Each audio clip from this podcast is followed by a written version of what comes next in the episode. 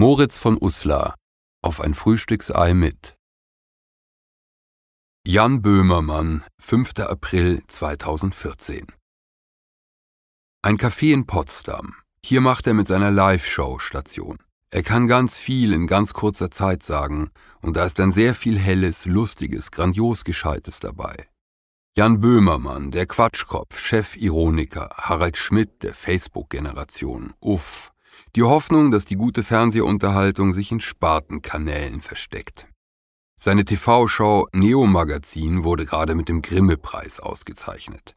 Sein Problem ist, dass ihm pro Sendung zu viele Witze einfallen. Er hat so gar nichts von der Samstagabend-Gemütlichkeit eines Jörg Pilawa. Deshalb wollen ihn die großen Sender noch nicht im Hauptprogramm haben. Die schmalen Schultern, die dünnen Arme, Rührei mit Bacon, eine simple Frage. Wann hat er zum letzten Mal richtig lachen müssen? Gestern auf der Bühne beim Delfintherapie-Gag ein zuverlässiger Ankommer.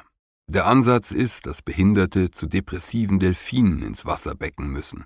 Und wann musste er zum letzten Mal beim Fernsehgucken laut lachen? Beim Fernsehgucken? Er reibt sich die Augen, den Bart. Seine Hände bedecken sein Gesicht. Er hat nun schon seit fünf Sekunden nichts geantwortet. Mir fällt nichts ein. Ist die Politik als Stoff für eine Fernsehshow zu gebrauchen oder ist die ein Flop? Die moderne Politik ist sich ihres eigenen Entertainment-Faktors immer schon so bewusst. Das wird bestenfalls Kabarett. Er guckt aus dem Fenster. Da wird gerade ein Kind von einem Auto überfahren. Nein, ist doch gut gegangen. Ein Adrenalinschub für unser gemütliches Frühstück hier, Unterhaltungsprofi Jan Böhmermann. Berühmt sind seine Gesangsauftritte, zum Beispiel im Fernseheinspieler Beate Zschäpe, das Musical. Sieht er sich eigentlich als Sänger, als so eine Art Freddie Mercury? Ich bin so eine Art Ina Müller. Wäre das für seine Karriere gut, wenn er unkomischere, also müdere Witze machen würde? Das klingt verlockend, aber die Abgeschlafftheit will einfach nicht kommen. Ich bin zu jugendlich, zu naiv. Er weigert sich gekonnt, die für seinen Humor entscheidende Frage zu diskutieren, ob eine Fernsehshow zu dicht energetisch überspannt sein kann. Das Fernsehen sei ein gemütliches Medium, im Internet dagegen müsse die Schlagzahl hoch sein.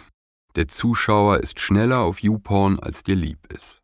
Und dann erklärt der Showmaster, wie man schon an den Sitzmöbeln das unterschiedliche Tempo von Fernsehen und Internet erkenne.